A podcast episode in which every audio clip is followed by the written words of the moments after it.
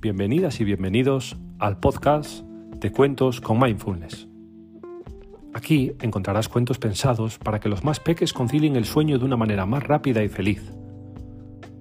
Además, tendrás pequeños trucos basados en técnicas de relajación para que disfrutes de este momento tan especial del día que puedes compartir con ellos. Puedes buscar el libro Cuentos con Mindfulness en Amazon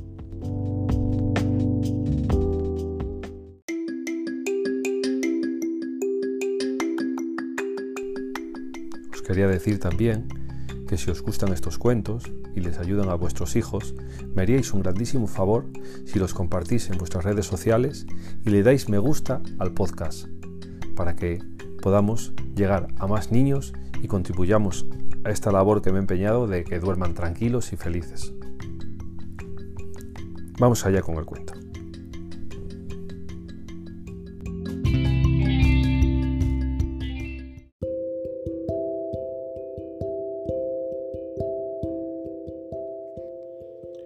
La cabra Miranda. Miranda tenía seis años y todos ellos, con todos sus días, los había vivido en las montañas rocosas, escalando, saltando y corriendo por lugares donde la mayoría de los animales tendría vértigo, que es el miedo a estar en lugares muy altos. Esa sensación, sin embargo, a ella le apasionaba. Su padre le había enseñado con mucha paciencia cómo una cabra debe colocar sus pequeñas pezuñas para sostenerse en los salientes más pequeños que uno se puede imaginar. Allí estaban los brotes de hierba más sabrosos y verdes, los que daban más energía. Vivir en las montañas mola mucho, pensaba cada día Miranda, por los paisajes, por el aire puro, por poder entrenar escalando a todas horas. En ocasiones veía algún ser humano, intentando trepar por las rocas, los contemplaba cargados de artilugios y cuerdas, sudando, subiendo por paredes de roca, donde una cabra, como ella, subía sin esfuerzo. Les entendía, sus manitas y sus pies no estaban pensados para escalar, y comprendía también la razón de que se esforzaran tanto en subir a las cumbres. La sensación al contemplar la naturaleza desde todo lo alto te hace amar con tu alma al mundo. Un día, su padre Ricardo se acercó a ella y le pidió que estirara la vista para encontrar el río que surcaba el valle. Más allá del río existe un lugar donde deberíamos ir.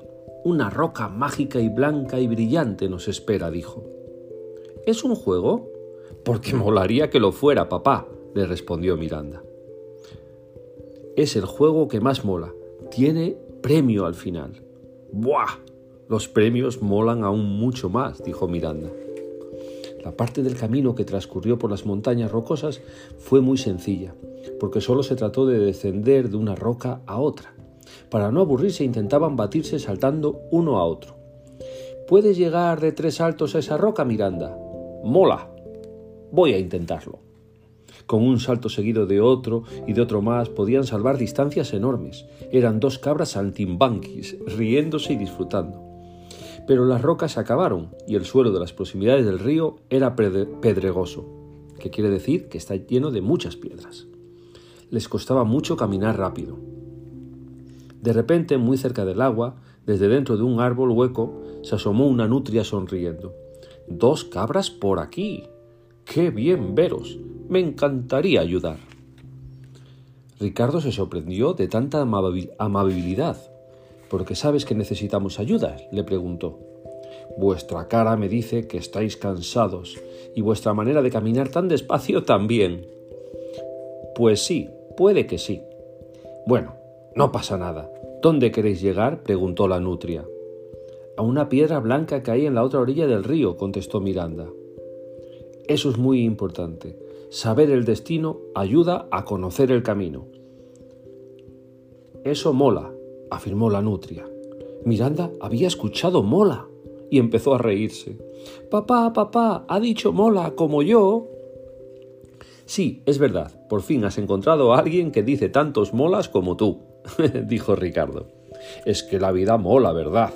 Sí, mola mucho, casi saltando respondió Miranda. ¿Cómo te llamas? Nosotros somos Miranda y Ricardo. Yo me llamo Enriqueta y soy la nutria más optimista del río.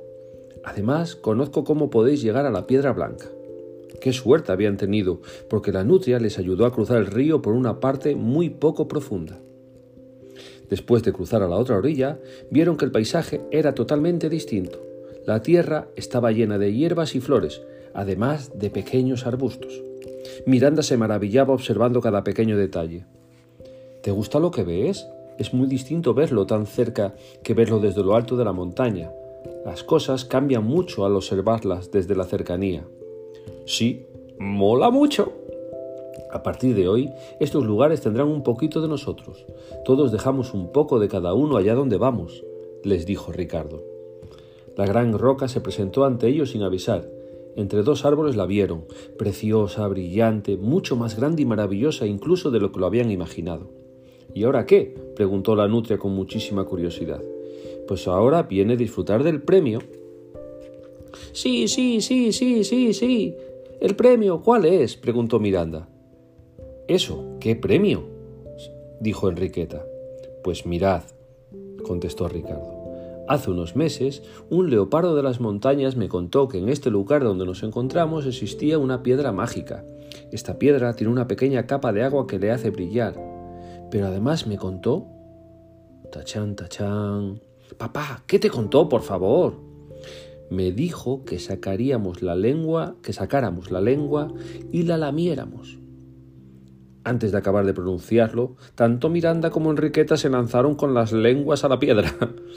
Miranda miró a su padre y le dijo entusiasmada Papá, no sé si será una roca mágica, pero lo que sí que sé es que está súper rica. Y eso mola mucho. Y colorín colorado, este cuento se ha acabado. Que tengáis unos dulces sueños. Soñad con Miranda